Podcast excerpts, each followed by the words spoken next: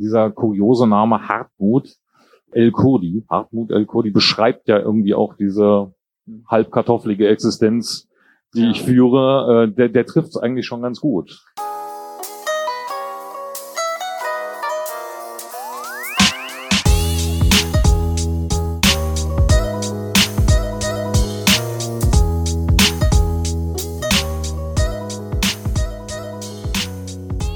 Herzlich willkommen zu einer neuen Folge von Halbe Kartoffel. Mein Name ist Frank und bevor wir zu einem Gespräch mit Hartmut El Kurdi kommen, wollte ich noch äh, etwas Wichtiges loswerden. Ja, also das ist ein Mitschnitt von unserem Live-Gespräch im Pavillon in Hannover.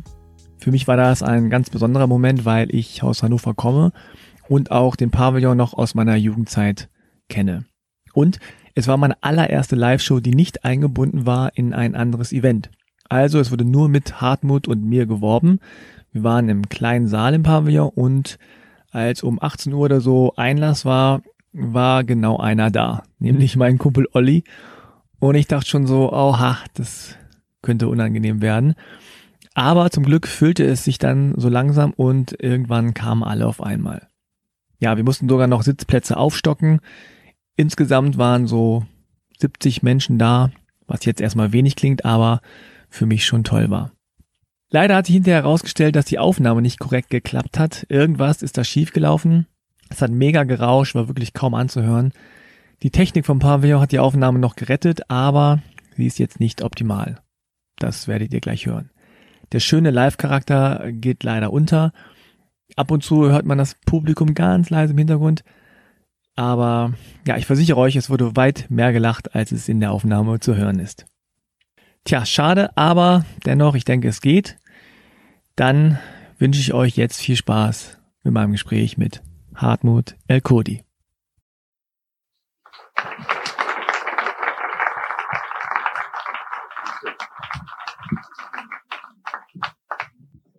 Ja, herzlich willkommen zu Halbe Kartoffel. Mein Name ist Frank, wie schon erwähnt gerade. Äh, ich freue mich, dass ihr alle gekommen seid, so viele. Wir mussten extra Stühle hinstellen, Hartmut. Kannst du dir das vorstellen? Wahnsinn. Normalerweise bin, bin ich Kassengift. nee, du ziehst, du bist ein Kassenmagnet. Ich setz mich mal. So viele äh, bekannte Gesichter, aber auch neue Menschen, die ich noch nicht kenne. Hartmut, kennst du ein paar? Ein paar, aber nicht so viele. Das okay. ist immer erfreulich, dass nicht nur die Verwandten gezwungenermaßen kommen. Es ist so ein bisschen wie Fernsehen, ne? Ich habe das Gefühl, man müsste hier so eine Fernbedienung und irgendwie so seppen. Ja. Sitzt hier so in so einem Sessel. Ja, das ist sehr, äh, das kann, wir haben vorhin schon festgestellt, das ist sehr, ich sag's mal, äh, bequem. Flach. Also es kann sein, dass wir so zwischendurch mal so wegrutschen, so weg, genau, ja. Wegflitzen. Aber auch die Stühle haben wir gemerkt, wir haben vorhin ein bisschen Probe gesessen, sind so ein bisschen rutschig. Genau. Man rutscht so leicht nach vorne, oder? Wenn ihr glatte Hosen ja. habt, seid vorsichtig. Genau. Ja, also wir nehmen jetzt hier einen Podcast auf, dass wir nochmal äh, zur Vergewisserung, dass allen klar ist, was hier passiert. Ja. nicht, dass hier noch irgendwie denkt, irgendwie geht hier noch was auf oder so. Mehr ist nicht. wir sitzen hier und reden miteinander und ähm, und begrüßen noch die Menschen draußen an den Audiogeräten. Genau. Ab und zu muss ich mal hier draufschauen. Das ist nicht, also ich check keine E-Mails, sondern äh, ich muss zwischendurch mich äh, nochmal an meine Fragen erinnern. Ja, ja das kein, noch mal so kein, Problem, kein Problem. Erinnerung. So, ich weiß nicht, äh, wer kennt halbe Kartoffel? Also wer hat schon mal reingehört, bis zum Ende durchgehört? Mal Arme hoch. Ah ja, nicht alle, interessanterweise. Und dann noch eine Frage, wer hat denn einen Migrationshintergrund? Also zögerlich, so, okay, ja, ich. Ah. Aber wer hat einen Migrationsvordergrund, also den man auch sieht? Mal so richtig hoch, Arm hoch. Richtig hoch. Es ist so, was würdest du sagen, ein Fünfzehntel? Nö, ist schon ein paar mehr, glaube ich. Echt? Würde man sagen, doch, doch, doch.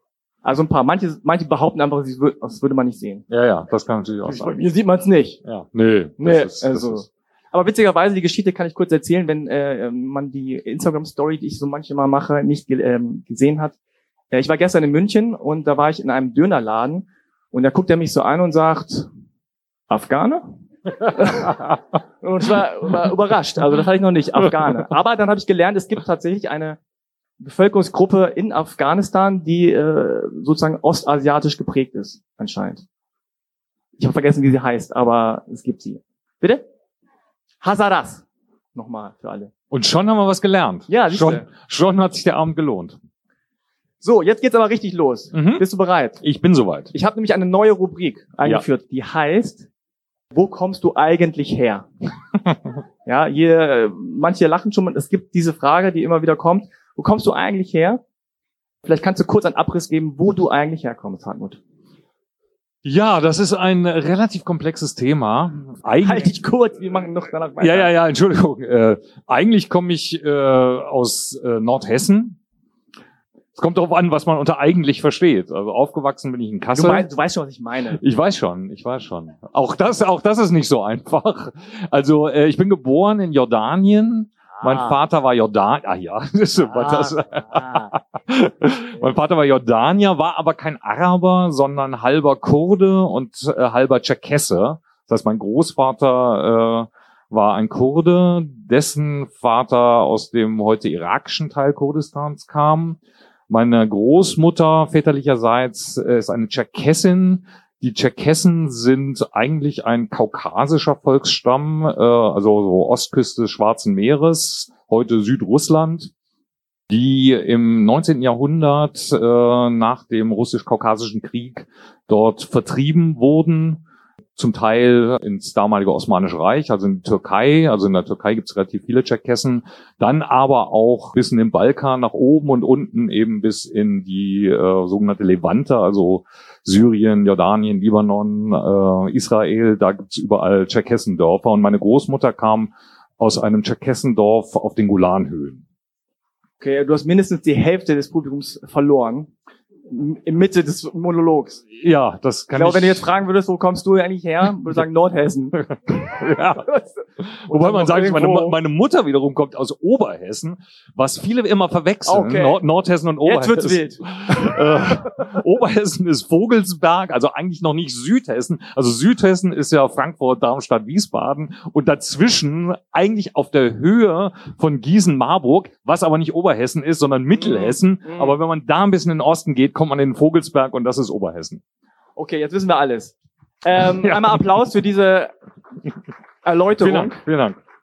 Ich, können hab, auch nicht ich war alle. sehr gut in Erdkunde früher. Ja, das habe ich gemerkt. Ja. Das können auch nicht alle, ihre eigene Geschichte so ausführlich zu erzählen. Ja. Ich, Jetzt- spüre ich da ein bisschen Kritik? irgendwie? Nein, nein, nein. okay. Also, aber tatsächlich ist es so, mich interessiert nur der kartoffelige Anteil bei dir. Also würde ich gerne mal checken, ob du den deutschen Pass hast. Hast du einen Perso dabei? ich habe einen Jetzt Personalausweis folgt dabei. die äh, Passkontrolle. Wer kennt die Passkontrolle? Also jetzt nicht am eigenen Leib, sondern äh, im Podcast? Ja, ein paar. Also ich check den Pass, Ja. um zu gucken, ob du hier reingelassen wirst in den Podcast. Kann man dieses Foto, ja, man kann es zeigen, aber keiner sieht's, ne? Ja, ja. Du guckst sehr böse. Ja, gut, das ist der man weil, weil ich ja weiß, wie sozusagen äh, bei so äh, Ausweiskontrollen deutsche Polizisten oder Grenzer auf mich reagieren und da will ich das quasi schon vorwegnehmen, meine Reaktion. Das ist eins zu eins. Ja, das ist er. Hat schlechte Laune. Also, Vorname Samir. Hartmut. Ja, das stimmt. Äh, Hartmut stimmt tatsächlich, den, den hat Ja. mir eben meine deutsche Mutter verpasst. Samir stimmt insofern nicht, sondern es Ah. war ein Schreibfehler auf dem äh, jordanischen Standesamt, keine Ahnung, wie das da heißt. Eigentlich heißt ich Samer, also mit E geschrieben, nicht mit I hinten. Ah, okay. Aber die haben gesagt, ach komm, hier, jetzt machen wir Samir. So, ja, ja. Kann eh keiner in Deutschland Also als auf Arabisch, auf meinem Geburtsurkunde, auf Arabisch stimmt der Name, in der quasi englischen Umschrift stimmte er dann nicht mehr. Okay, Nachname ist El Kurdi. Mhm. Du bist geboren am 15. Oktober 1964. Soweit alles korrekt, ja. Geburtsort Amman. Ja. Sprich mal so aus. Amman? Aman. eigentlich. Amman. Äh, du bist 1,80 Meter. Das ist auch gelogen. Ja, äh, das war, das war, ich dachte, das, als, als mir der Ausweis ausgestellt wurde zum ersten Mal mit 16, äh, dachte ich, das ist jetzt deine Chance zu wachsen. Äh, ich bin, glaube ich, damals war ich 1,79, jetzt bin ich wahrscheinlich nur noch 1,78 und ich dachte, komm, scheiß auf 1,80 und Ja. dann ist das festgeschrieben für immer. Habe ich genauso gemacht. Ja, richtig. Was steht bei dir? Aber ein bisschen mehr, ne? Nee, 1,80 auch. Auch, äh, echt? Ja. Hm. Du hast braune Augen Ich glaube, ja, ja. und du wohnst in Hannover. Ja, Jetzt seit, wie lange? seit äh, ziemlich genau zehn Jahren jetzt. Seit zehn Jahren. Okay. Alles klar? Kommst durch? Gerade Okay. so aber. Dankeschön. Zweimal gelogen. wer hat seine, wer hat eigentlich seine tatsächliche, wirkliche Größe in seinem Pass stehen? Würde ich gerne mal wissen. Wow! Kaum einer. Alle gelogen. ja, ja. Geil. Okay, jetzt kommt der Klischee-Check und danach sprechen wir mal bisschen äh, Ja. freier. Ja. Äh, wer kennt den Klischee-Check? Alle die, die die Passkontrolle kennen wahrscheinlich. Oder die haben nicht weitergehört. Auch ein paar, genau. Also das sind sieben Thesen, die ich aufgestellt habe, die mir so spontan eingefallen sind, äh, zu deiner Person, aber auch zu deiner Herkunft. Ja. Zu Nordhessen ist leider jetzt nichts dabei, aber äh, zu Jordanien. Und du sagst einfach, ob das zutrifft, ja oder nein. Mhm. Ja, verstanden? Ja, Du siehst nicht so ja. aus. Und, und soll ich, äh, also ja, gut. Ja, verstanden. Okay, aber nur Ja. ja. oder nein. Du kannst aber auch ein, zwei Sätze dazu sagen. Ja, ja. Also, und ihr könnt ja mal ein bisschen ähm, mit im Kopf rechnen oder mitdenken, ob äh, euch das gleiche Klischee quasi eingefallen wäre oder ob ihr sagen würdet, ja, shit, das habe ich auch gedacht. Also Nummer eins, die meisten Menschen haben keine Ahnung von Jordanien. Ja. Nummer zwei, die Menschen halten dich für einen Türken, wenn wir dich sehen. Äh, ja, kommt vor. Ja. Kriegst du noch andere Sachen als Türke? Nee, ähm, äh, natürlich durch den Namen äh, Code, was ja Mhm. auch nicht so ganz äh, falsch ist. Äh, ja, Das wäre jetzt meine dritte äh, These. Wenn sie deinen Nachnamen sehen, denken sie, du wirst Kurde. sehr oft. Ich bekomme auch oft Zuschriften von kurdischen Organisationen, wo ich irgendwas machen soll und so tatsächlich Aber was sollst du da machen? Äh, solidarische Erklärungen unterschreiben, äh, umsonst auftreten und so. Äh, ja, Und machst du das?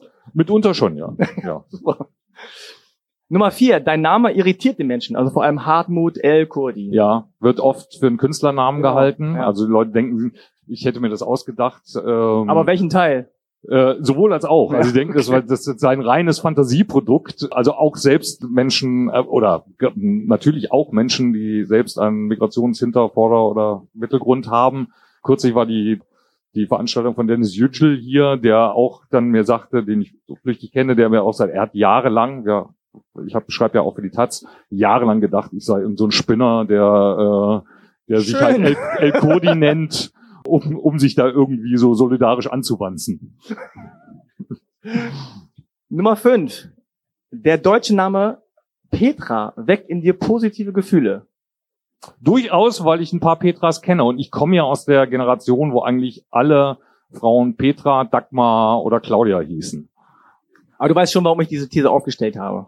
So ein bisschen Next Level jetzt. Äh, noch nicht, ich bin manchmal Nee. ein bisschen schwer vom KP, aber Weil es gibt ja diese Felsenstadt Petra. Habe ich, äh, hab ich recherchiert. habe ich jetzt gar nicht gar In nicht Jordanien. Richtig, die alte so ein crazy äh, Tempel in Nabatesh, glaube ich, ja, genau. War schon mal jemand da? von Jordanien. Nabatea. Genau. Ja, Ja. siehst du. Ja. Das ist äh, sozusagen Wieder was enzyklopädisches Popwissen. Respekt. Aber du warst anscheinend auch noch nicht da. Ich war noch nicht da, nee. Nummer sechs. Du magst es, Menschen kryptische Antworten zu geben, wenn sie so komische Fragen stellen zu deiner Herkunft. Äh, nein, Nein? nein. Was, was wäre eine kryptische Antwort? Naja, wenn jemand fragt, wo kommst du eigentlich her oder warum heißt du überhaupt Hartmut und so, dass du dann denkst, oh nee. Nee, nur ich reagiere nur so auf, äh, sag mal, auf, wenn, wenn mir Leute irgendwie sagen, äh, ich sollte mich doch jetzt mal lieber, statt mich über, ich schreibe ja auch durchaus politische Kolumnen und so, ich sollte mich doch mal eher um die Verhältnisse bei mir zu Hause kümmern. Dann sage ich, was ist denn gerade in Nordhessen los? Ich weiß es gerade nicht. Vielleicht ist es mir entgangen. Dokumenta alle paar Jahre, aber das äh, ist jetzt auch nicht gerade politisch. Also da antworte ich schon mal, aber sonst gebe ich da eigentlich einfach brav äh, Auskunft. Nummer sieben. Jordanien ist für dich ein Sehnsuchtsort. Äh, nein. Wann warst du zuletzt da? Ich war das letzte Mal da, glaube ich, mit fünf und sollte eigentlich oder wollte eigentlich dieses Jahr hinfahren, nachdem ich jetzt neuerdings ein bisschen mehr Kontakt zu meiner Familie dort habe, was damit zusammenhängt, dass ich ein Theaterstück über meine Herkunft, meine Familie gemacht habe und dadurch aus Recherchegründen Kontakt aufgenommen habe. Und ich bin dann nicht gefahren, äh, weil ich äh, erstens einen Bandscheibenvorfall hatte und zweitens auch ein bisschen das Gefühl hatte, irgendwie bin ich noch nicht so weit. Ich glaube, der Bandscheibenvorfall war irgendwie ein Signal meines Körpers zu sagen, äh, wart noch mal ein bisschen. Weißt du, was du da, also der Klischee-Check ist beendet. Ach so, okay, Jetzt äh, kannst du normal antworten. so, was du eh schon getan hast. Ja. Weißt du, warum du da dich so ein bisschen vielleicht äh, gesträubt hast oder warum dich das irgendwie belastet hat anscheinend? Ach ja, ich glaube, das ist schon sehr vielschichtig. Einerseits, weil ähm, das schon auch mit persönlichen Dingen zu tun hat, weil ähm, da ja auch eine Familientrennung mit zusammenhängt. Konkret hatte ich auch ein bisschen äh, Befürchtungen, weil ich, ich habe auch noch einen jordanischen Pass neben diesem deutschen Personalausweis und äh, ich wäre eigentlich wehrpflichtig gewesen zu Zeiten, als ich rüstiger war als heute und äh, habe diese Wehrpflicht nicht abgeleistet, habe mich da auch nie offiziell irgendwie von befreien lassen, hatte so ein bisschen Befürchtung, da kommt noch irgendwas. So ein, so ein Mischding, wobei es gleichzeitig äh, ich das schon auch sehr interessant fand, äh, wieder Kontakt zu dem jordanischen, arabischen Teil meiner Familie zu haben so ganz genau kann ich das, glaube ich, nicht sagen. Es ist so, auch auf die Frage nach dem Sehnsuchtsort. Ich habe ja da nie wirklich richtig gelebt. Also ich bin da geboren und dann mit einem halben Jahr sind wir da weg und dann war ich nochmal mit fünf für ein halbes Jahr da. Und dazwischen haben wir ja in England gelebt und meine, äh, meine Geschwister äh, leben auch noch immer noch in England. Und so, und für mich war immer England so der Sehnsuchtsort. Das ah. lässt gerade ein bisschen aufgrund der aktuellen britischen Politik nach.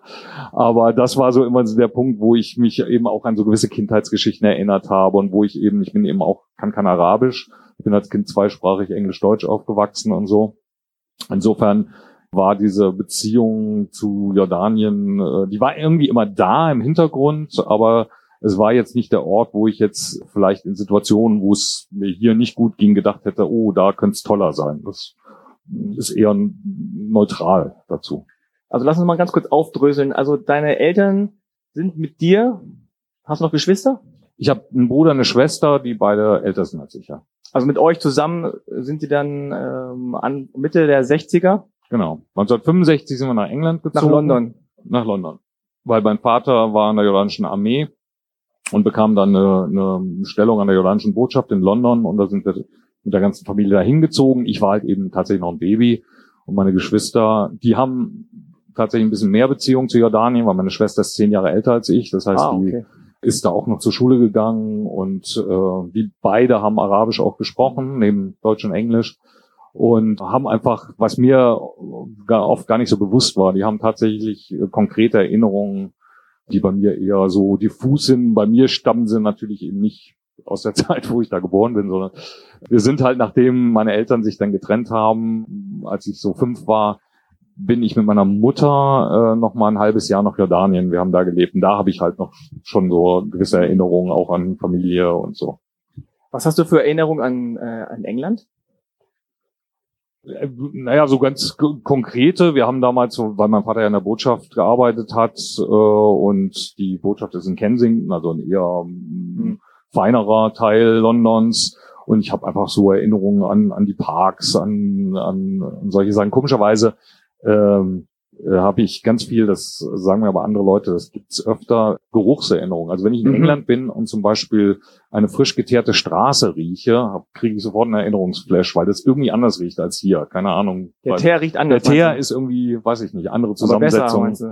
Nö, äh, äh, äh, ich merke, das ist was anderes und es erinnert mich daran, Natürlich äh, hat es auch viel mit der Sprache zu tun, weil ich eben als Kind äh, tatsächlich, also mein Vater sprach ja kein Deutsch und in der Familie wurde hauptsächlich Englisch gesprochen. Und das war für mich immer so ein Ding, dass ich, obwohl ich, als ich nach Deutschland kam, erstmal dann kein Englisch mehr gesprochen habe, als ich dann in der Schule Englisch bekam, musste ich es eigentlich nie lernen, obwohl ich in dem Moment nicht hätte Englisch sprechen können, aber es war irgendwie irgendwo abgespeichert ja. und es klack war das alles irgendwie wieder da und ich habe bis heute ist das für mich, ich kann es natürlich nicht so gut wie Deutsch, aber es ist für mich nicht äh, eine Fremdsprache in dem Sinn.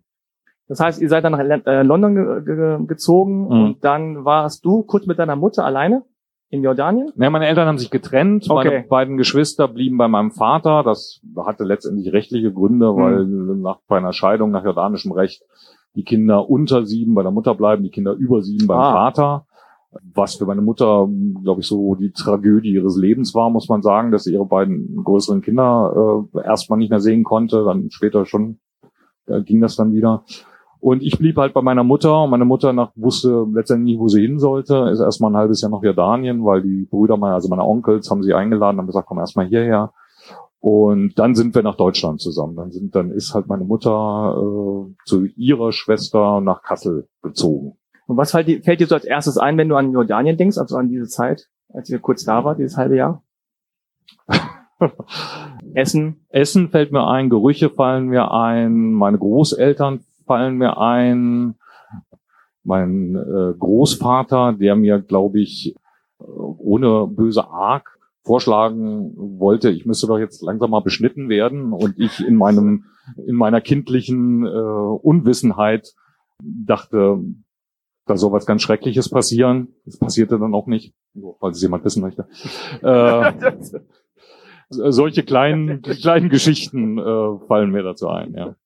Und dann seid ihr von äh, Jordanien nach Kassel gezogen, direkt. Dann sind wir tatsächlich, ja. Also du und deine Mutter. Meine oder? Mutter und ich sind nach Kassel gezogen. Zeitweise waren wir auch dann wieder, da sind wir wieder in der, im Erdkundebereich in, äh, in Vogelsberg gewesen. Haben wir okay. auch zeitweise, da gab's noch das, das Elternhaus meiner äh, Großeltern. Aber eigentlich sind wir nach Kassel und da bin ich dann aufgewachsen. Dazu muss man aber sagen, wir sind hierher und waren Ausländer, weil selbst meine Mutter keine deutsche Staatsangehörigkeit mehr hatte. Die hatte ihre deutsche Staatsangehörigkeit durch ihre Heirat verloren. Das war in so einem kleinen Zeitfenster in den 50ern so, dass wenn man einen Ausländer heiratete, als Frau automatisch die deutsche Staatsangehörigkeit verlor. Das heißt, meine Mutter kam zurück und hatte, wurde halt behandelt wie jeder andere Ausländer. Das heißt, wir mussten äh, am Anfang jedes Jahr eine neue Aufenthaltsgenehmigung beantragen. Sie brauchte eine Arbeitsgenehmigung. Und das war so ein bisschen auch diese äh, Hauptmann von Köpenick-Geschichte so, ohne Arbeit keine Aufenthaltsgenehmigung, ohne Aufenthaltsgenehmigung keine Arbeit. So, das war sehr schwierig. Und ähm, sie hat dann relativ schnell, glaube ich, versucht, die deutsche Staatsangehörigkeit wiederzubekommen, was aber eben äh, erstmal gar nicht ging. Sie musste durch das ganz normale Verfahren, damals waren es, glaube ich, zehn Jahre, die man hier sein musste, um das überhaupt beantragen zu können.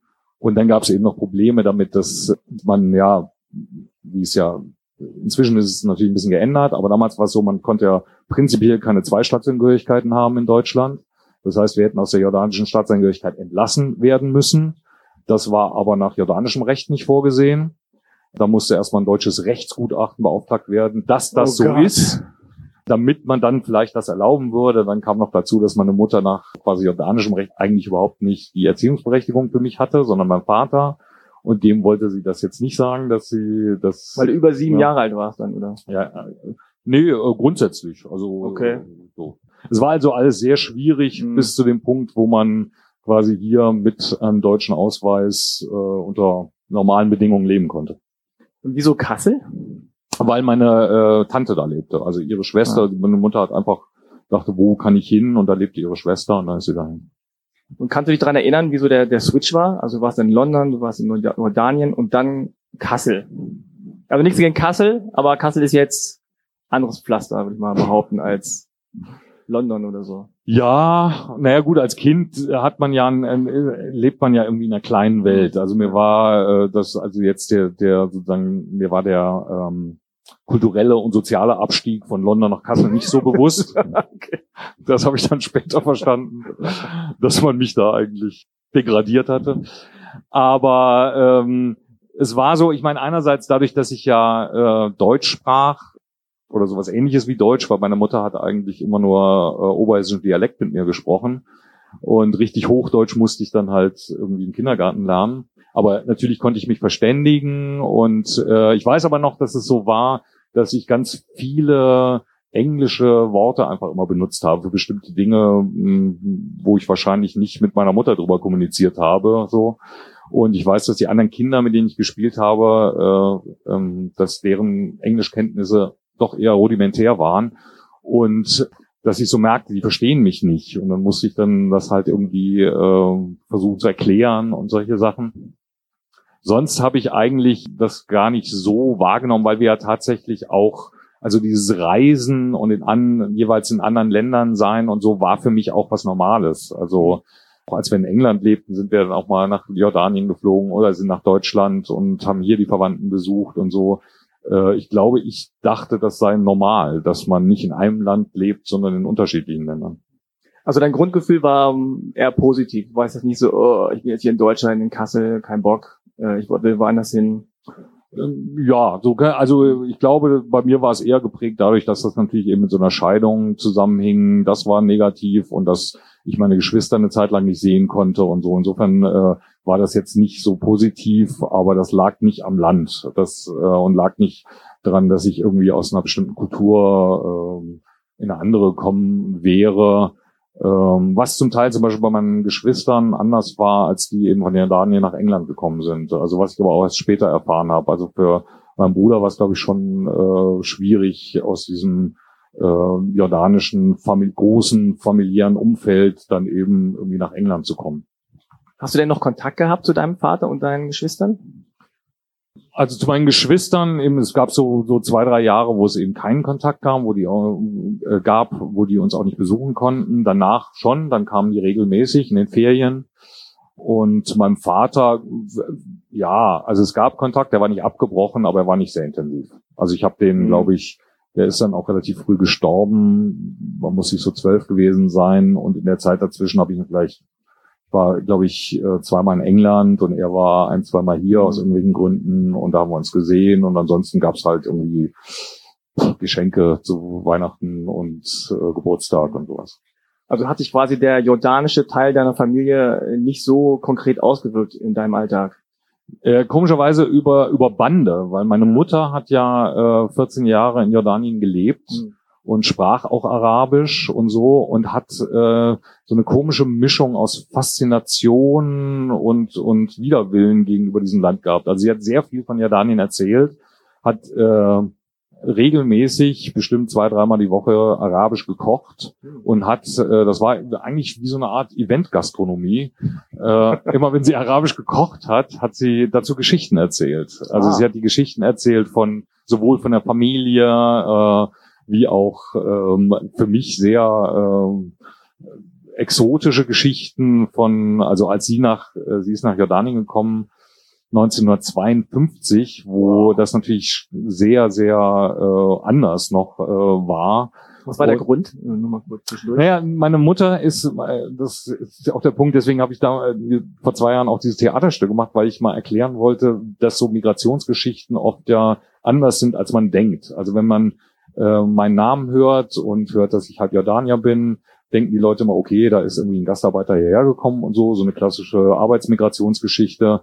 Die war in dem Fall anders, weil äh, der erste Migrant in meiner Familie war meine Mutter. Meine Mutter ist eigentlich nach dem Zweiten Weltkrieg als Wirtschaftsflüchtling aus einem kaputten, zerstörten Land, nämlich Deutschland, nach England gegangen, weil sie hier für sich keine Chance gesehen hat und so wie eben Migration oft passiert, dass man denkt, vielleicht ist es woanders besser und dann äh, hat sie in, ähm, auf dem Arbeitsamt in der nächsten Kreisstadt irgendwie ein Schild gefunden, da stand drauf oder ein Zettel, Dienstmädchen für England gesucht. Und dann hat sie sich beworben und ist an eine englische Privatschule als Dienstmädchen gekommen, hat da gearbeitet. Und da gab es irgendwie so ein, in, in Guildford bei, bei London, und da gab es so einen internationalen Club, wo sich Studenten, Studentinnen und was weiß ich so, also internationales Volk traf.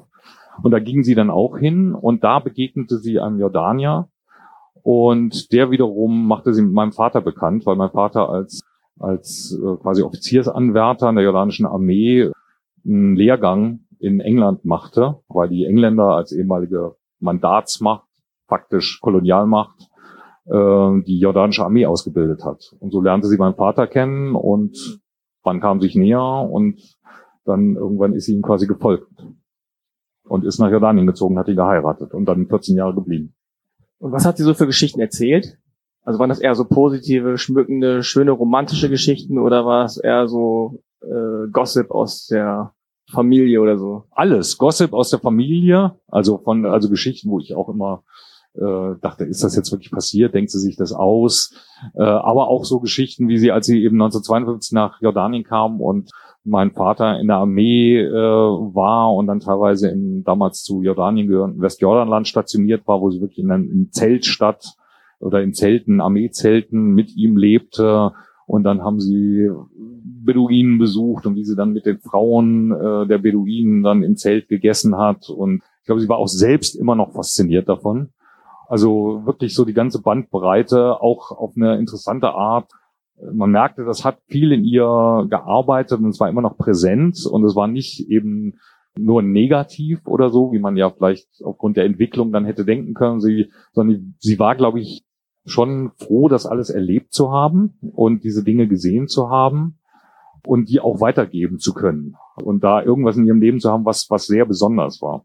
Und was gab's so zu essen? Bis heute eins meiner Lieblingsessen ist, ist äh, ein ganz schlichtes, das ist so ein Linsenreis, Mujadara heißt das. Das mhm. ist halt Reis mit Linsen gekocht und gebratenen Zwiebeln und äh, die Kenner nicken hier. Kenner. äh, oder sehr gern mochte ich auch äh, Malfouf. Malfouf ist eigentlich äh, Reis mit Hackfleisch in Kohlblätter gewickelt oder Maklube oder so halt die Dinge, die man durchaus hier in einem guten arabischen Restaurant essen kann. Ja, du kriegst so ein richtiges Lächeln.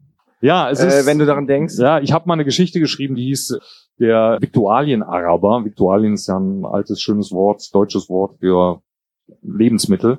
Äh, ich bin komischerweise die, da, dadurch, weil die Verhältnisse so waren, äh, die Beziehung zum Arabischen oder zu Jordanien funktioniert sehr viel über dieses Essen. Also weil das war der Punkt immer, wo da was kam, was äh, andere, die ich kannte, nicht hatten wo gleichzeitig eben diese diese Stories dazu kamen und das war eigentlich so die Brücke zu dem äh, zu diesem Teil meiner Familie und meiner Identität, wenn man so will, wo ich sonst ja nicht so viel Zugang hatte. Und darüber funktionierte das immer. Und damals muss man sagen, ich bin ja äh, sehr, sehr alt. Und in den 70ern... Ähm, Sag nochmal, wie alt du bist? Ich bin, glaube ich, gerade 55 geworden. Damals in den 70ern war das jetzt noch nicht so... Da, da, da, da war schon eine Zucchini, war schon exotisch. Eine, ne? Ex eine Zucchini war tatsächlich, also im, im Edeka äh, oder äh, so eine Zucchini zu bekommen, war schon ein Ding. Ja, so. Oder Aubergine oder sowas.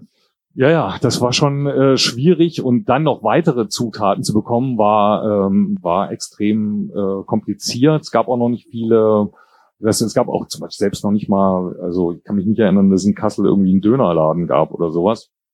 Irgendwann machte dann ein türkisches Lebensmittelgeschäft auf, wo die dann auch so ein paar, äh, teilweise sind die Sachen ja ähnlich, aber es gab dann auch so ein paar arabische Nischenwaren, die die führten. Und meine Mutter kaufte dann da immer ein, weil sie dann sozusagen the real stuff bekam und sich nicht irgendwie mit, mit irgendwelchen Surrogaten behelfen musste. äh, und das war schon toll, also weil das mhm. war sehr besonders. Und ich weiß noch, ich habe, klingt absurd, aber ich habe in Mitte, Ende der 80er ein Theaterprojekt gemacht, wo ich ein paar, eine Woche oder zwei Wochen in Gießen war. Und da gab es irgendwie ein arabisches Restaurant, wo ich dann zum ersten Mal seit meiner Kindheit Falafel wieder gegessen habe was es einfach nicht gab hier so. Ja. Und auch der Geschmack war gleich irgendwie so ein Ping, wo ich dachte, das erinnert mich an was. Hm. Und wie war so dein Aufwachsen? Also beschreib dich mal so als äh, als Jugendlichen. Was warst du für ein Typ? War du also der schüchterne, verklemmte Typ oder der lockere, sportliche? Oder was warst du für so ein Typ? Kann man ja selbst immer schlecht sagen. Vielleicht kannst du mal so eine Art, äh, vielleicht kennt der eine oder andere das in der Neon, gab es mal so die ehrliche Kontaktanzeige. Vielleicht mhm. kannst du mhm. das mal kurz machen. so, was würde jetzt, was würde heute bei Tinder stehen bei dir? Oder was äh, bei Parship? Bei dir eher bei Parship. Sorry. bei elitepartner.de. Genau. Meinst du sicherlich. Nee, aber so, so dein, wenn du jetzt so dein 16-jähriges Ich, dein 18-jähriges Ich, wie warst du so drauf? Ich war einerseits laut und äh, schon durchaus, glaube ich, rebellisch, gleichzeitig doch auch nachdenklich so latent depressiv.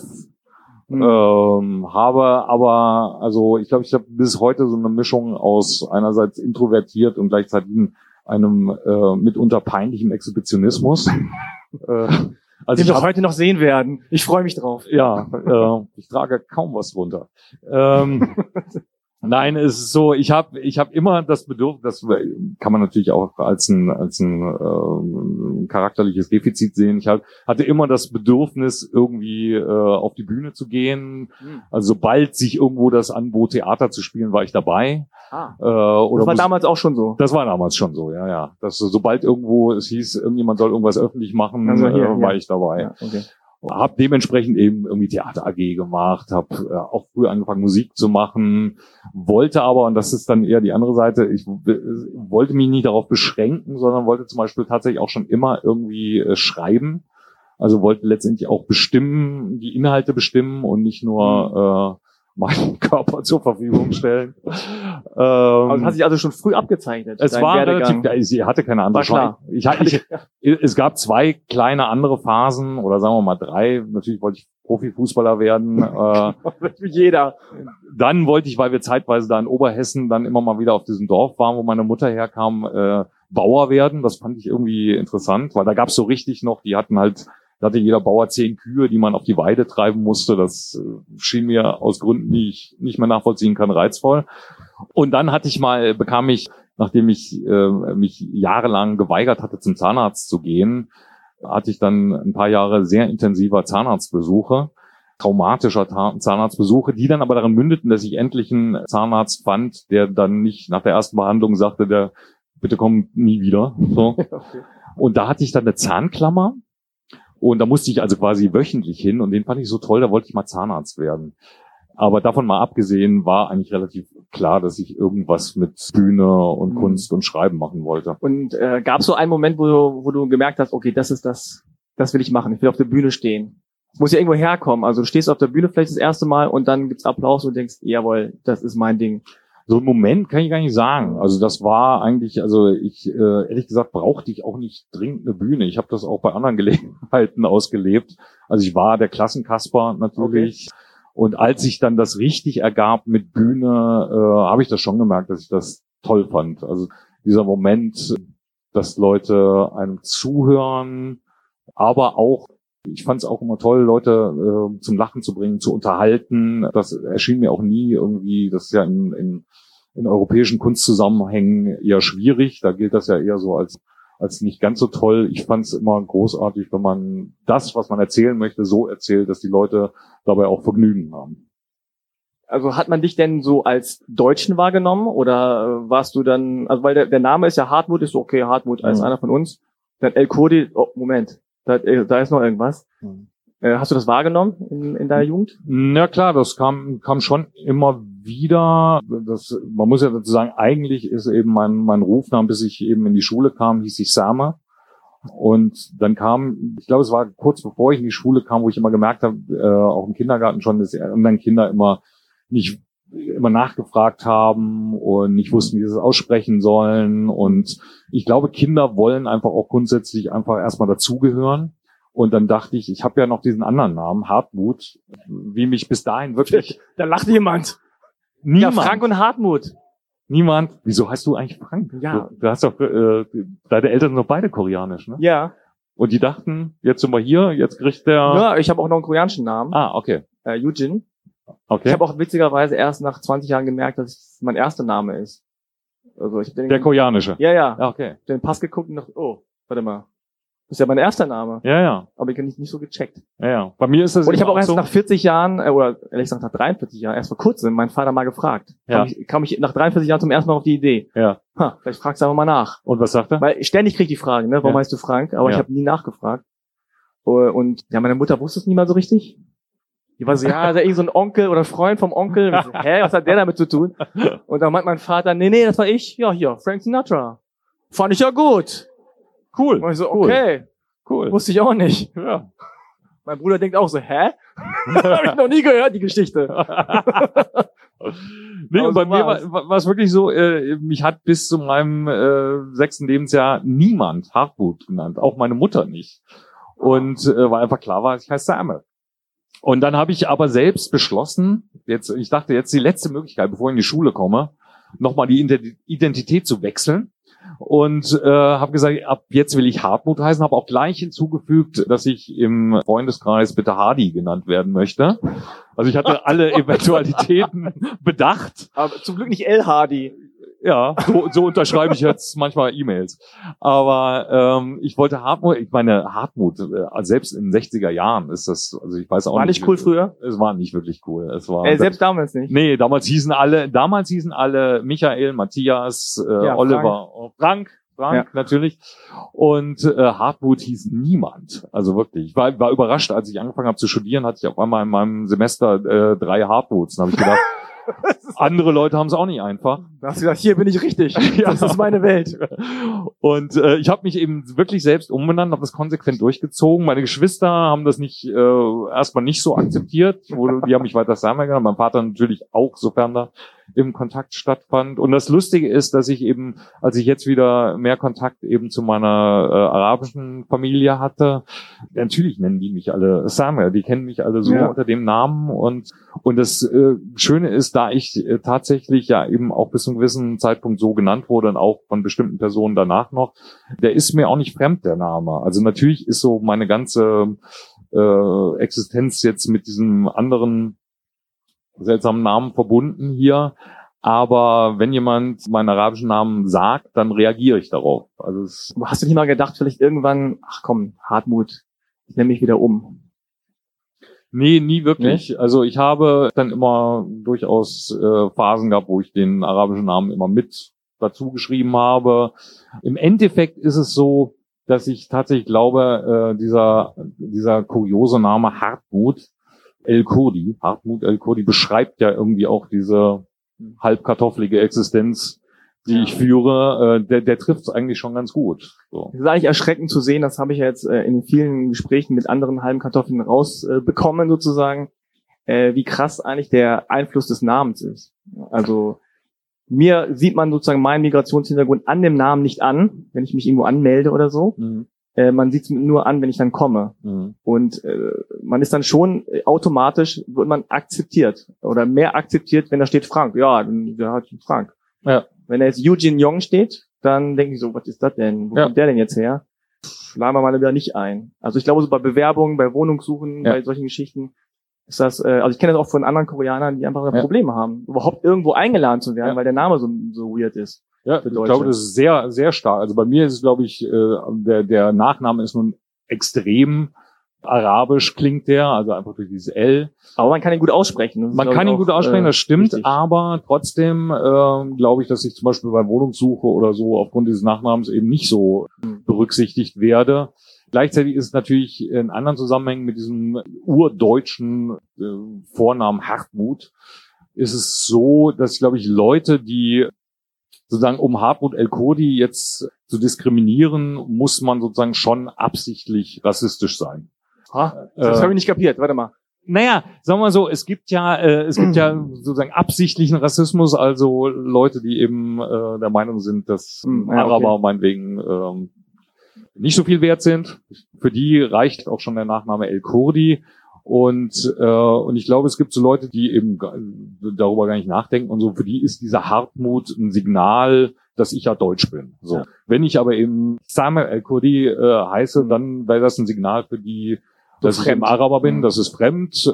Da würden sie vielleicht auch nicht absichtlich irgendwie was Böses tun, aber das Unterbewusstsein würde schon genau, sein Vorsicht, Dienst, mal lieber Dienst verrichten. Ja. Genau. Wer hat schon mal, äh, ich frage mal ins Publikum, wer hat schon mal aufgrund seines Namens irgendwie Diskriminierung erfahren? Aber mal kurz. Richtig hoch, einmal richtig hoch. Da. Zwei nur? Drei? Okay, traut sich keiner jetzt. Diese Botschaft muss ich ja kurz loswerden. Oh, Die wurde mir gerade, wurde mir gerade äh, von Denise reingereicht. Belit Onay ist unser neuer OB. Oh, wow. Applaus. Und eine halbe Kartoffel an dem Tag hier. Und gleich wird gefragt, was fühlst du? Das ist, äh, das, ja.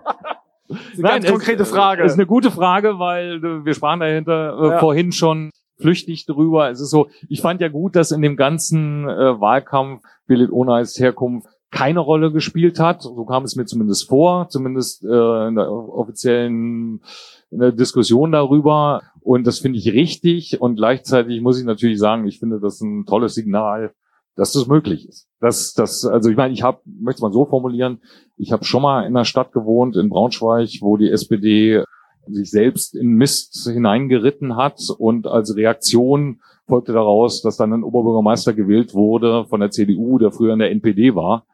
Da finde ich jetzt die Reaktion äh, der Hannoveraner angenehm, dass man in dem Moment, wo die SPD äh, leider das nicht gut gemacht hat, dass man sagt, okay, das äh, heißt für uns aber nicht, dass wir äh, irgendwie nach rechts schwenken, sondern wir wählen einen äh, türkischstämmig deutschen von den Grünen als Oberbürgermeister, ähm, ohne dass mich jetzt zum Beispiel mit Belit Onay verbindet mich ja von der Herkunft her wenig. Ich komme nicht aus Goslar.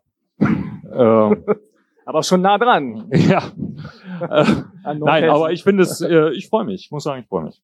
Also für die, die es nicht wissen, äh, beziehungsweise nicht hier im Saal, aber dann später an äh, den Kopfhörern. Oh, die habe ich, ich hab vergessen. eine Oberbürgermeisterwahl in Hannover jetzt an diesem Tag. Und ja. äh, der grüne Belit Onay angetreten gegen einen CDU-Mann, der Ecki Scholz. Ecki Scholz hieß. Einem, was jetzt auch nicht so richtig klug war von der CDU, jetzt ausgerechnet in diesem Moment einen äh, Manager von VW aufzustellen. Aber gut, ist ja, hätte deren beinahe Sache. geklappt trotzdem. Ja. Ist deren Sache. Du hast vorhin äh, angesprochen, ähm, du hast studiert in Hildesheim und hast da viele Hartmuts kennengelernt. Hildesheim war voll mit Hartmuts. das ist so die Hartmut Hochburg, ja. habe ich so gehört. Ja. Und das Studium, was war, was hast du studiert? Äh, ich habe damals Kulturpädagogik studiert. Das heißt, inzwischen heißt der Studiengang Kulturwissenschaften. Und viele, die damals Kulturpädagogik äh, studiert haben, behaupten heute, sie hätten Kulturwissenschaften studiert, weil das wen weniger peinlich klingt. Ich, Warum hast du das gemacht?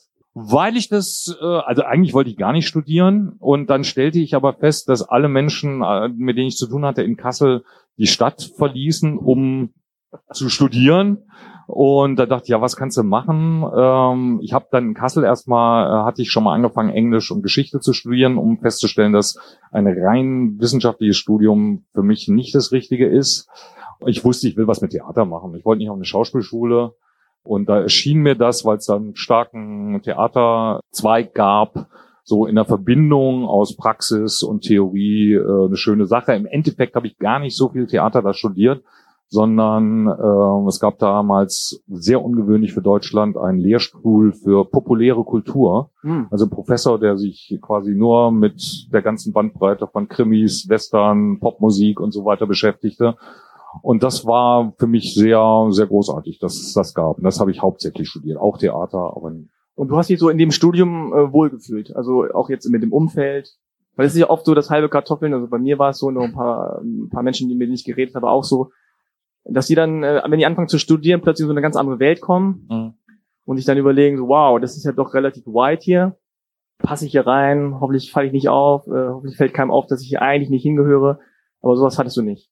Das hatte ich schon, aber eher aus sozialen Gründen, weil ehrlich gesagt, muss man sagen, damals konnte man sich die Frage gar nicht stellen, weil äh, man war zwangsläufig immer der Einzige mit einem Migrationshintergrund ja. irgendwo, weil ich glaube, inzwischen hat sich es ein bisschen geändert, glücklicherweise, und ich habe relativ viel mit Leuten zu tun, die eher so deine Generation sind, also so 10, 15 Jahre jünger.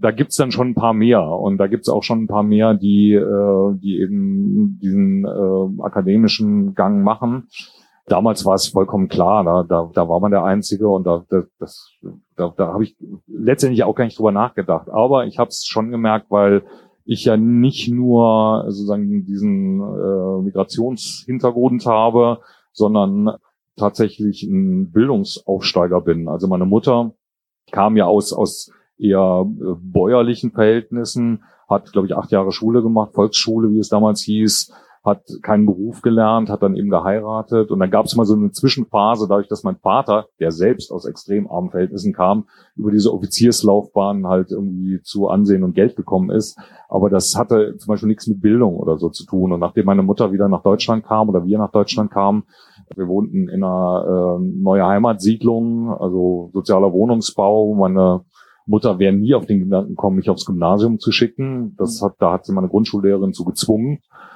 auch mal ein Gegenbeispiel so, weil ich, ich weiß, es gibt viele diese Geschichten und die stimmen alle, wo es wo einfach äh, Kinder aus äh, Migrantenfamilien eben diese Chance nicht gegeben wird.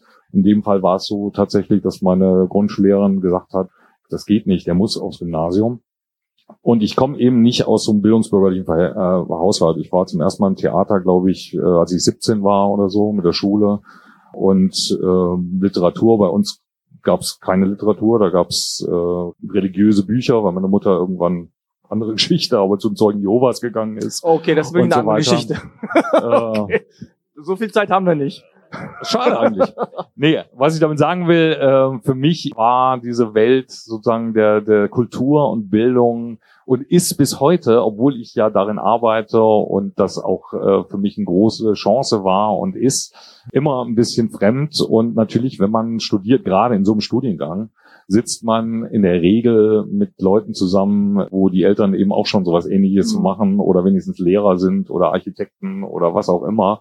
Und da sitzt man halt da mit der Mutter, die halt Putzfrau ist und will das auch nicht. Mir ging es immer so, ich wollte das auch nie verraten ich wollte sozusagen meine meine Herkunft verleugnen, äh, verleugnen. verleugnen. So, ich wollte eigentlich äh, nicht sagen, so jetzt habe ich es geschafft und jetzt spiele ich mhm. da oben mit, ja. sondern so ein gewisses Bewusstsein darüber, wo ich herkomme und dass das eben die Tatsache, dass es so eine so eine so eine Teilung gibt irgendwie zwischen den Leuten, die auch Grund, aufgrund ihrer Herkunft, sozialen Herkunft, Bildungsherkunft bessere Chancen haben und die anderen, die das nicht haben, so ein Bewusstsein darüber finde ich sehr wichtig, weil es ist einfach äh, nach wie vor so.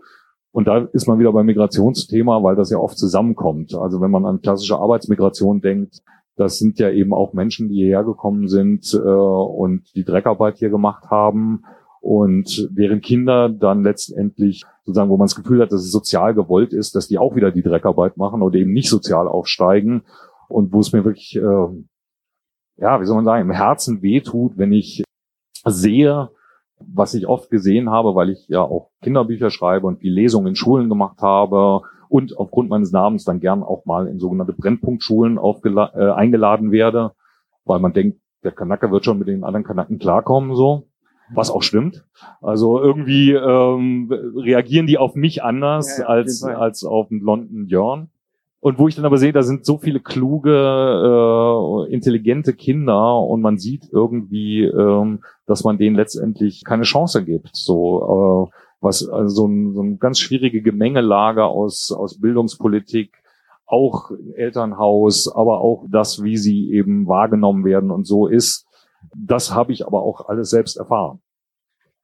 Haben denn jetzt in deinem Studiengang oder auch Leute in dem Kulturumfeld fand ihr das befremdlich, dass jemand wie du, ähm, der sozusagen da irgendwie nach oben kommt, dann auch irgendwie laut ist oder sein eigenes Ding macht und sich da nicht so, so wortlos mit einfügt? Nee, irgendwie, jein. Also erstmal nicht, glaube ich, äh, weil das Umfeld wiederum auf so eine gewisse Art oder heute ändert sich das auch, aber damals war es schon so, dass es auf eine gewisse Art äh, unreflektiert ist. Also die, denen fällt ja auch oft gar nicht auf, dass da, sagen wir mal, äh, ob es nun Redaktionsstuben sind oder Dramaturgensitzungen oder was auch immer, dass es da anders aussieht als in der Gesellschaft, dass, dass da eben sehr wenig Migranten vertreten sind. Da denken die gar nicht, ohne böse Absicht, aber sie denken nicht drüber nach. Und wenn dann mal jemand da ist, ist es auch okay, ist auch schön und hat ja auch irgendwie was Vielfältiges und das ist ja auch fein. Was ich so in den letzten Jahren bemerke, dass es schon so eine Sache gibt, dass Leute ein bisschen allergisch drauf reagieren, wenn man das auch bewusst thematisiert. Mhm. Also wenn man wirklich sagt, äh, auch die Kulturszene hat ein Problem, was die Diversität anbetrifft. Und die Gesellschaft ist da nicht repräsentiert. Das ist sie natürlich sozusagen aus sozialen und Bildungsgründen eh nicht. Das hat mit dem zu tun, was ich vorher gesagt habe. Aber eben auch was, was die äh, Zusammensetzung nach Herkunft oder sowas betrifft, ist es einfach so. Es ist ein nach wie vor ein relativ äh, weißes äh, Umfeld. Äh, sonst würde auch sowas wie, sagen wir mal, das äh, Maxim Gorki Theater in Berlin auch gar nicht so auffallen, wo man so denkt, ja, da sind mal Leute und die, äh, die setzen sich ihr Ensemble zusammen, auch ganz bewusst aus ganz verschiedenen Herkünften. Und auf einmal ist das ein Riesending, wo man denkt, ja, eigentlich ist es doch normal. Aber dass das so auffällt, beschreibt ja sozusagen, wie die Situation eigentlich ist. Ich meine, deine Herkunft hat ja auch äh, bei einer Geschichte eine Rolle gespielt, die äh, uns auch irgendwie komischerweise verbindet. Und zwar hast du in Braunschweig äh, lange Jahre gelebt und da auch gearbeitet und da Kultur gemacht. Und dann gab es diesen besagten Oberbürgermeister Gerd Hoffmann, der früher in der Gerd, NPD war. Gerd, Gerd mit T. Mit T, äh, der früher in der NPD war, dann äh, aber in die CDU gekommen ist und dann Oberbürgermeister war. Und äh, du hast dann ein bisschen mit Kolumnen und, und Glossen gegen ihn, ja, ich will nicht sagen geschossen, aber schon so angepiekst. Und ich er hat dann freundlich dazu aufgefordert, politisch sich doch ein bisschen weiterzubilden. So ja. würde ich es formulieren. Er hat sozusagen das NPD-Dasein so ein bisschen als Jugendsünde äh, beschrieben. Ja. Dann gab es quasi so eine Art Boykott, oder es war eigentlich im Grunde ein Boykott gegen dich in der Stadt äh, Braunschweig. nicht mehr mit dir zusammenzuarbeiten. Mhm. Ja, du hattest dann Probleme. Ich kenne das so ein bisschen aus der Sicht der Redaktion, weil ich zu der Zeit in Braunschweig tatsächlich als Redakteur oder als Volontär äh, war und äh, der Mensch, der in der Lokalredaktion in Braunschweig gearbeitet hat, ja, sehr nahe Verbindung zu dem Oberbürgermeister hatte. Also da rief eigentlich jeden Morgen an tatsächlich. Dann hieß es nur von der Sekretärin er ist wieder dran. Dann ist er in sein Zimmer gegangen, der, äh, der Redaktionsleiter, und hat die Füße auf den Tisch gelegt und hat sich erstmal angehört, was der Oberbürgermeister zu sagen hatte. Und äh, da gab es dann irgendwie so einen unausgesprochenen, auch in der Redaktion, unausgesprochenen Boykott über dich zu berichten. Also das war vor zwölf Jahren oder so, zehn, zwölf Jahren. Mhm. Und ich weiß noch, dass ich in Wolfsburg irgendwann war und ein Interview mit dir machen wollte, weil du dann in einer Lesung in, äh, in der Schule warst. Und da war ich unsicher, äh, darf ich das jetzt machen? Mhm. Und die in Wolfsburg haben gesagt, ja, mach doch. Aber in Braunschweig äh, war es dann halt, war das dann irgendwie verboten. Also du hast das wirklich hautnah erlebt, dass jemand gesagt hat, nö, mit dem machen wir nichts. Ja, wobei das äh, sozusagen, glaube ich, tatsächlich jetzt weniger mit äh, meiner Herkunft zu tun hatte, sondern einfach mit Inhalten, weil ich also äh, erstens, ich, ich fand es einfach nicht akzeptabel, dass ein ehemaliger NPD-Funktionär, auch wenn es lange her ist, Oberbürgermeister der zweitgrößten Stadt in Niedersachsen wird. Der kann ja, der war, der Mann ist Anwalt von Beruf, der kann ja was anderes arbeiten. War halt meine Ansicht, kann man auch anderer Meinung sein. Und gleichzeitig fand ich aber auch die konkrete Politik von ihm zu kritisieren. Aber sagen wir mal so, der hat ja immer sehr aufgepasst, dass er nicht äh, irgendwie einen rassistischen Anschein äh, erweckt. Also er ist dann äh, in, in die deutsch-israelische Gesellschaft eingetreten und hat mit, hat auch mit Migrantenverbänden irgendwie guten Kontakt gepflegt oder so. Mir ist es auch letztendlich egal, ob der Mann Rassist war oder, oder nicht. Interessant fand ich eher die Reaktion, dass auf einmal, als dann, äh, als das alles hochkochte und dieser Boykott dann öffentlich wurde, der vorher immer so unter der Hand eben, wie du das beschreibst, auch stattfand, ähm, dass dann auf einmal so Zeitungsartikel erschienen, äh, wo meine Herkunft eine Rolle spielte, was vorher mhm. nie der Fall war. Also da, dann hieß es auf einmal der gebürtige Jordanier. uh, wo ich dachte, was, was, was soll das denn jetzt so, ne? Wo ich so. Äh, so an Stellen, wo es gar nicht passt, ne? Ja, das, das hatte überhaupt mit der Sache nichts zu tun, mal abgesehen davon, dass es ja auch so ein komisches Ding ist. Der gebürtige Jordanier, weiß ich nicht. Wenn ich jetzt als äh, Sohn des deutschen Botschafters in Amman geboren worden wäre, mit rein deutscher Herkunft, hätten sie dann auch geschrieben, der gebürtige Jordanier oder so, ich weiß es nicht. nicht. Aber es ist schon so, dass es dann, äh, und dann, das betrifft dieses Phänomen, glaube ich, was auch diskutiert wurde äh, letztes Jahr vor zwei Jahren oder so, äh, im Zusammenhang mit Mesut Özil, über den man einiges sagen kann. Der scheint auch ein Problem zu haben. Aber er hat natürlich recht gehabt, als er dann äh, sagte, äh, solange man irgendwie gewinnt, ist man der Deutscher und wenn man verliert, ist man auf einmal wieder der Türke. Äh, und in dem Fall hatte ich das Gefühl, so in dem Moment, wo man Probleme macht, wird man auf mhm. einmal äh, zum gebürtigen Jordanier. ja, genau. äh, wenn ich jetzt, äh, was weiß ich, den Nobelpreis gewonnen hätte oder keine Ahnung. Das ist einer von uns. Das dann wäre ich natürlich ein Sohn der Stadt Braunschweig gewesen. So, ne? äh, und das äh, beschreibt schon was, was Interessantes, dass es äh, inwieweit dieses inwieweit äh, hat man äh, als jemand eben mit anderen Wurzeln das Recht, Probleme zu machen, kritisch zu sein, mhm meinetwegen auch äh, Mist zu bauen, weil ich finde äh, auch äh, äh, Mesut Özil äh, hat das Recht, äh, bekloppt zu sein, indem man eben Erdogan gut findet. Das muss man eben nicht gut finden, das kann man auch kritisieren, aber das hat nichts mit seiner Herkunft zu tun.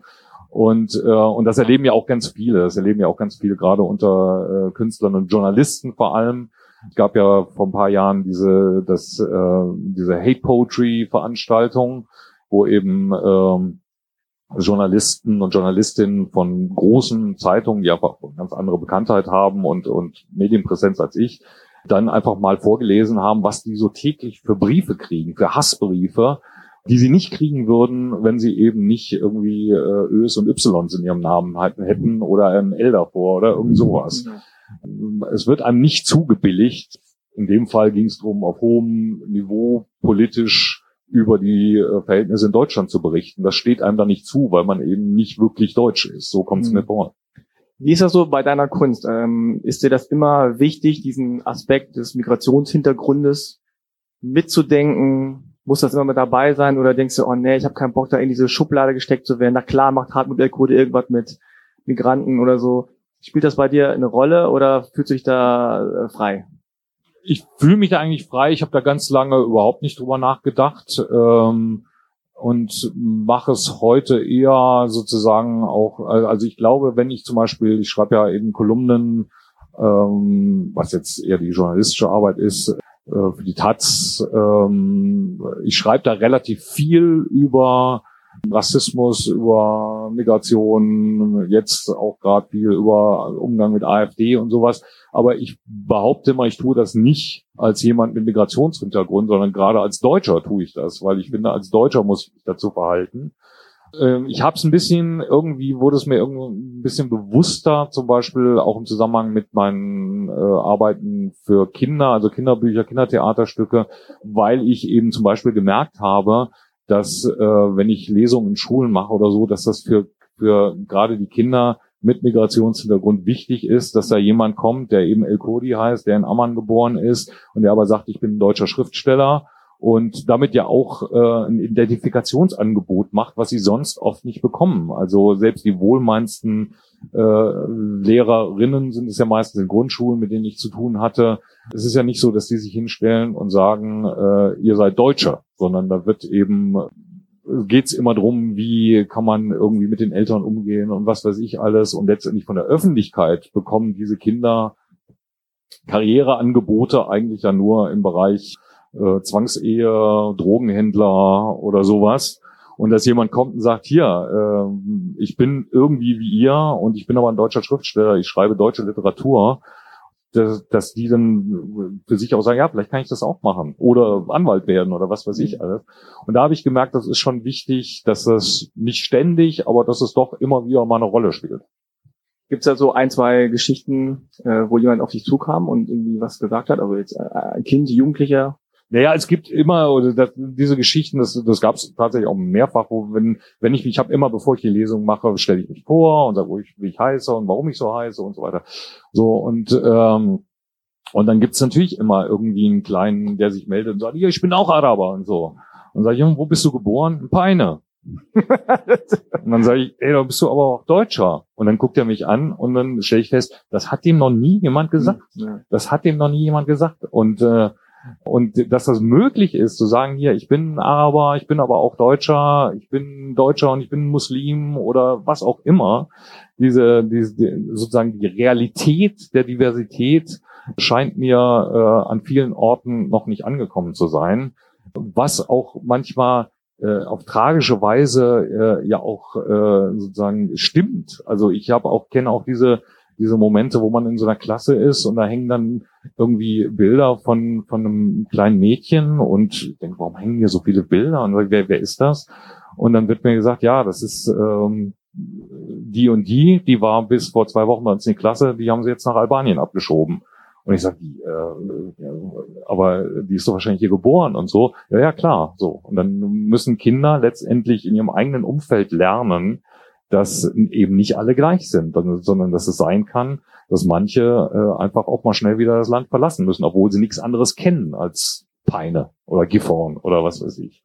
So und ähm, und so und da wird es einem natürlich auf einmal so klar und dann wird einem auch klar, dass man, ob man das will oder nicht, ähm, mit seiner eigenen Geschichte, äh, die sozusagen so besonders ist, wie ich glaube, dass jede Migrationsgeschichte besonders ist, deswegen auch schon wieder ähm, eine gewisse Allgemeingültigkeit hat, dass man damit auch eine Verantwortung hat und eine Rolle hat in diesem ganzen komischen Spiel. Ja. Ich habe letztens äh, mit Tuba Tekal gesprochen, das ist eine Fußballerin, äh, jesidisch-kurdischer äh, Herkunft. Und die hat so einen Fußballverein und ähm, für, für Mädchen, Scoring Girls, und die hat erzählt, allein durchs Fußballspielen ist es manchmal so, dass die so ein Selbstbewusstsein aufbauen, die, die Kinder, die da wirklich auch aus Krisengebieten kommen und so, dass die dann plötzlich nicht mehr Arzthelferin werden wollen, sondern Ärztin. Ja. Und das fand ich eigentlich ziemlich äh, gut dargestellt, ne? dass man, das, das kenne ich aus meiner Biografie auch, dass man nicht das Gefühl hat, oh, ich werde mal Journalist oder ich werde mal Anwalt oder ich werde mal so ganz äh, oben sein, sondern man ist so ein bisschen so, oh, mal sehen, was ich so gerade so schaffen kann, wo ich so angenommen werde. Mhm. Und dann merkt man vielleicht, wenn man Glück hat, ja, du könntest auch mehr machen. Oh, Gymnasium schaffe ich auch, cool. Ach, Studium, es geht auch, okay. Und dann kann man sich so langsam so hocharbeiten. Aber es wird einem nicht, also zumindest nicht in der Bandbreite, wie es vielleicht sein sollte, nicht mitgeteilt oder mitgegeben, so, ja, du kannst alles schaffen. Du bist zwar da geboren oder kommst daher oder sprichst noch nicht so richtig gut Deutsch, aber das lernst du schon und du kannst alles werden, was du willst, äh, wenn, wenn du dich anstrengst. Also dieses, auch ein bisschen dieses Amerikanische, ne? So, mhm. das wird einem nicht mitgegeben, glaube ich. Äh, und das, und das, was du erzählt hast, dass jemand gesagt, du bist Deutscher und denkt, ups, echt? Mir wird immer nur gespiegelt, dass ich so die andere Seite bin. Ja, ja. Also ähm, eben dieses, dieses, du gehörst dazu. So, ja. das, das ist ja da eigentlich das, weil bei mir ist vollkommen schnurz, ob jemand Deutscher oder was weiß ich ist. Ich habe da eben ein gestörtes Verhältnis zu solchen Nationalbeschreibungen, also auch dazu, äh, auch wenn ich höre, dass Leute stolz sind, Jordanier zu sein oder sonst wie. Es ist mir relativ wurscht. Ich meine, ist wahrscheinlich auch bei so einer bei so einer äh, Familiengeschichte, wo die äh, ständig von irgendwo herkommen und nach irgendwo hingehen, verliert man irgendwann sozusagen ja. das, das Verständnis dafür, äh, dass, dass das eine Rolle spielt. Aber was ich doch bin, deswegen bestehe ich auch immer drauf, dass ich Deutscher bin oder sagt so einem Jungen oder so einem Mädchen, dass äh, sie eben auch Deutsche sind, äh, weil das bedeutet ja, das bedeutet, du hast die gleichen Rechte, du gehörst hierher. Da, darum geht's mir, zu sagen, äh, man gehört hierher, scheißegal, äh, woher deine Eltern kommen oder äh, was auch immer, äh, du bist Teil dieses Landes und das fehlt eben so. Und das mit dem sozusagen, äh, wenn man hierher gehört und die gleichen Rechte hat und die gleichen Möglichkeiten, was faktisch nicht so ist, aber das ist das Ideal. Das bedeutet eben auch, du kannst das erreichen, was, was für dich möglich ist und was du willst, so, ne? Und ich meine, mir muss ich sagen, mir hat's geholfen. Ich bin ja dann, weil das das nächste Gymnasium äh, in der Nähe war, wo eben meine Grundschullehrerin drauf gedrungen hat, dass ich da hingehe. Das war zum Beispiel in so einem relativen ähm, ja, muss man sagen, reichen Viertel von Kassel, wo eigentlich auch wieder fast nur Arzt- und Architektenkinder hingegangen sind und ich äh, nach relativ kurzer Zeit festgestellt habe, dass die Hälfte von denen strunzdoof waren. und äh, und die da eben nur hingegangen sind, weil halt schon Fatih da hingegangen ist und äh, so und dann dachte ich, also äh, wenn die Spacken das hier schaffen, dann äh, durfte das für mich auch im Bereich des Möglichen liegen. Ja, und äh, das war auch eine schöne Erkenntnis, dass äh, wenn man im frühen Alter erkennt, dass so Bildungswege oft auch mit der Herkunft der Eltern zu tun hat, was einem selbst auch irgendwie äh, die Möglichkeit gibt zu sagen, ja gut, kann ich auch anders machen. Ja, also für dich war das sozusagen äh, gut zu sehen, äh, wer so die Konkurrenz ist. Ja, ja, das war, da gab es durchaus, ich will ja nicht sagen, ne, da gab es auch intelligente Menschen, das ist ja, die können ja auch nichts dafür, äh, was ihre Eltern machen, aber äh, da gab es halt auch welche, wo ich dachte, meine Güte, das ist, äh, da, da hat man nicht Mitleid gekriegt. Okay. Du machst ja auch Musik. Ich mache Musik, ja. The, the Twang. The Twang, ja. Was macht ihr für Musik? Wie das viele ähm, Menschen mit Migrationshintergrund machen, Country-Musik. ja, okay. Nordhessische Country Music. Nein, das ist äh, niedersächsische, äh, niedersächsische Country. Aber wieso denn Country? Weil das, das war, glaube ich mal, das war ein Witz, den die Jungs sich ausgedacht haben. Da war ich noch gar nicht in der Band. Die haben gedacht, die haben alle so in Rockbands gespielt und Punkbands und was weiß ich. Dann haben gesagt, jetzt machen wir mal was richtig Lustiges, wir machen Country-Musik. Und ähm, und haben dann angefangen, nicht Country-Songs als Country-Musik zu spielen. Also so von ABBA bis ACDC immer in Country-Versionen was ja so einen gewissen äh, ironischen äh, Aspekt natürlich hat. Und irgendwie sind sie dran hängen geblieben. Und ich fand das, als ich diesem ersten Mal gehört habe, irgendwie zum Schlapplachen. Also dann äh, Highway to Hell in der Country-Version zu hören und so. Und dann äh, habe ich die mal, ich hatte in Braunschweig so eine so eine Literatur-Leseshow auch, da habe ich die mal als Gast eingeladen, dann habe ich mal bei Ihnen als Gast und irgendwann, weiß ich auch nicht mehr, war ich in der Band. Äh, und, Was spielst äh, du denn für ein Instrument? Ich spiele äh, Gitarre. Ich spiele Gitarre. Gitarre. Ja, ja. Hast du auch angefangen, um eigentlich äh, Mädchen zu imponieren? Äh, das höre ich immer wieder. Ich, ja, weil die Hälfte der Gitarrenspieler ja, ja. mindestens ich, also die männlichen zumindest. Ich, ich glaube, ich habe äh, noch nicht mal mit einer Gitarre damit gerechnet, dass ich Mädchen imponieren könnte. und habe das aus rein künstlerischen Gründen ja, angefangen. Klar, Nein, wirklich. Ich fand das irgendwie, ich wollte immer Musik machen und dann irgendwann war mein Bruder mal zu Besuch aus England und der spielte schon Musik und dann habe ich die Gelegenheit beim Shop gepackt und habe mein letztes Geld zusammengekratzt und bin mit ihm eine Gitarre kaufen gegangen mit zwölf. Und seitdem spiele ich Gitarre und sing auch ein bisschen und auch das lustig im Zusammenhang mit meiner äh, Herkunft. Als ich für dieses Stück über äh, Home Run heißt das Stück, das haben wir hier am Schauspiel gemacht, in einer Koproduktion von, von einer freien Theatergruppe namens Agentur für Weltverbesserungspläne und dem Schauspiel. Als ich dafür recherchiert habe, habe ich Kontakt aufgenommen zu äh, äh, meiner Cousine, meiner arabischen Cousine, von der ich wusste, dass sie auch Schauspielerin ist und Musikerin. Äh, aber ich habe äh, die einmal in meinem Leben getroffen bei der Hochzeit meiner Schwester. Da war sie fünf und ich dreizehn. Die Kommunikation hielt sich in Grenzen damals. Und ich wusste aber, die hatte auch, die, die hat in England Schauspiel studiert und dann ist sie wieder nach Jordanien gegangen, ist da relativ bekannt geworden. Sind Menschen aus Jordanien hier? Nein? Aus dem arabischen Raum irgendwie? Ja? Meine äh, Cousine äh, heißt Rania Kurdi und war, hatte in, in Jordanien eine eigene Comedy-Show gehabt und hat Platten veröffentlicht und so. Und als äh, ich dann diese recherchiert habe, habe ich, äh, hatte ich in Kontakt mit ihr aufgenommen. Die lebten zwischen in England und da haben wir uns getroffen. Und ich kannte ihre arabischen Platten. Die hatte ich mir mal irgendwie auf iTunes besorgt. Äh, wie gesagt, wir hatten bisher keinen Kontakt und haben so ein bisschen gefremdelt so. Und dann hatte ich aber vorbereitet, sozusagen einen Song von ihr, hatte ich mir irgendwie hm. rausgehört. Und dann habe ich gesagt, wollen wir nicht einen Song von dir spielen und so. Und dann haben, haben wir zusammen diesen Song gespielt und so. Und ab da war das Eis gebrochen. Und insofern. Äh, Wie, aber wo habt ihr zusammen gespielt? Einfach bei ihr zu Hause. Ich habe so. ihr einfach gesagt, hier, lass uns mal einen Song von dir probieren. Und insofern ähm, mm. hat sozusagen die Kraft der Musik da auch äh, uns zusammengeführt. Das war sehr schön. Zusammen gejammt. Ja. Dann den, den und sie war auch im, im darauffolgenden äh, Winter war sie dann tatsächlich auch hier, hat sich das Stück angeguckt und ist mit meiner Countryband zusammen aufgetreten. Ach. Äh, hat äh, einen Dolly Parton Song mit uns gesungen. Ehrlich? Jolene. Ach, sehr bewegend, cool. und wir haben sozusagen eine Country-Version äh, eines ihrer arabischen Hits äh, fabriziert. Das wow. war auch sehr schön. Cool. Ja, schönen Dank, Hartmut. Ich ja. würde sagen, wir machen äh, an der Stelle Schluss, wenn es jetzt keine weiteren Fragen gibt. Ähm, sag nochmal, gibt es dieses Stück noch zu sehen oder ist das jetzt schon vorbei? Es gibt's jetzt in Braunschweig zu sehen. Okay. Also wir haben es zwei Jahre hier gespielt äh, und jetzt hat das Staatstheater Braunschweig das quasi übernommen. Und ähm, es gibt jetzt im November noch vier Vorstellungen, die sind aber ausverkauft. Im Januar gibt's zwei Vorstellungen. Das Stück heißt Home Run, kann man da auf, dem, auf der Homepage auch sehen. Braunschweig ist ja nicht so weit weg. Und vielleicht gibt's auch noch weitere Vorstellungen. Äh, ja, da erzähle ich eigentlich äh, alles, was ich heute erzählt habe, noch mit äh, Filmen und Bildern. Und so. Toll. Und Musik, Live-Musik, Live-Musik. Äh, ich mache selbst Musik und mhm. äh, eine ganz tolle äh, Bassistin, Kontrabassistin dabei. Macht Spaß.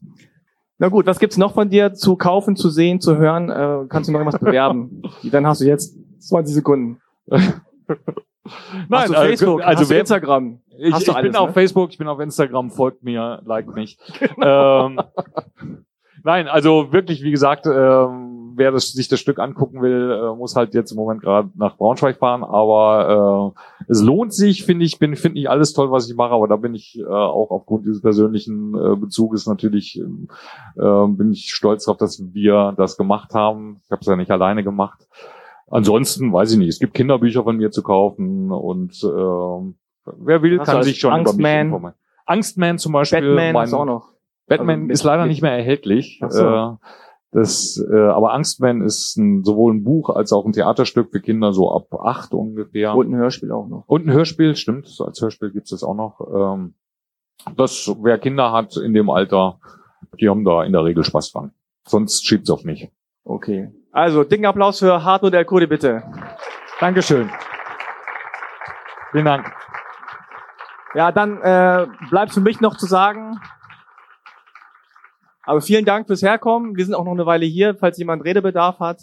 Vielen Dank an äh, Tini Santo äh, für die Einladung. Vielen Dank auch an Ruben für die Technik und das Licht und die Stühle und wer auch noch dabei war. Ja, ansonsten ähm, hört weiterhin halbe Kartoffel, könnt das natürlich äh, abonnieren, äh, könnt auch Instagram, Facebook, alles folgen. Auf steadyhq.com kann man mir auch ein bisschen Geld äh, spenden, wenn man möchte. Hartmut kannst du auch gerne machen. Gerne. Ich kann ich auch direkt was zustecken. Ihr könnt doch mir direkt ein paar Scheine zustecken. Nee, Nein, ich ähm, wollte mich auch nochmal sehr herzlich für diese Einladung bedanken. Bei dir natürlich, beim Pavillon. Danke bei Denise für die Empfehlung. Stimmt, Denise M. ist auch hier. Ja. Die war ja auch schon im Podcast. Ja. Falls genau. jemand mit ihr reden möchte. Vielen Dank, das war nett. so, ja. what? Denise ich muss nach Hause. Denise kann, äh, spricht auch gerne über persönliche Probleme mit euch. genau. Okay, also vielen, vielen Dank. Kommt gut nach Hause. Sonst bleibt noch ein bisschen hier. Wir plaudern noch ein bisschen. Danke. Tschüss, danke. Ciao.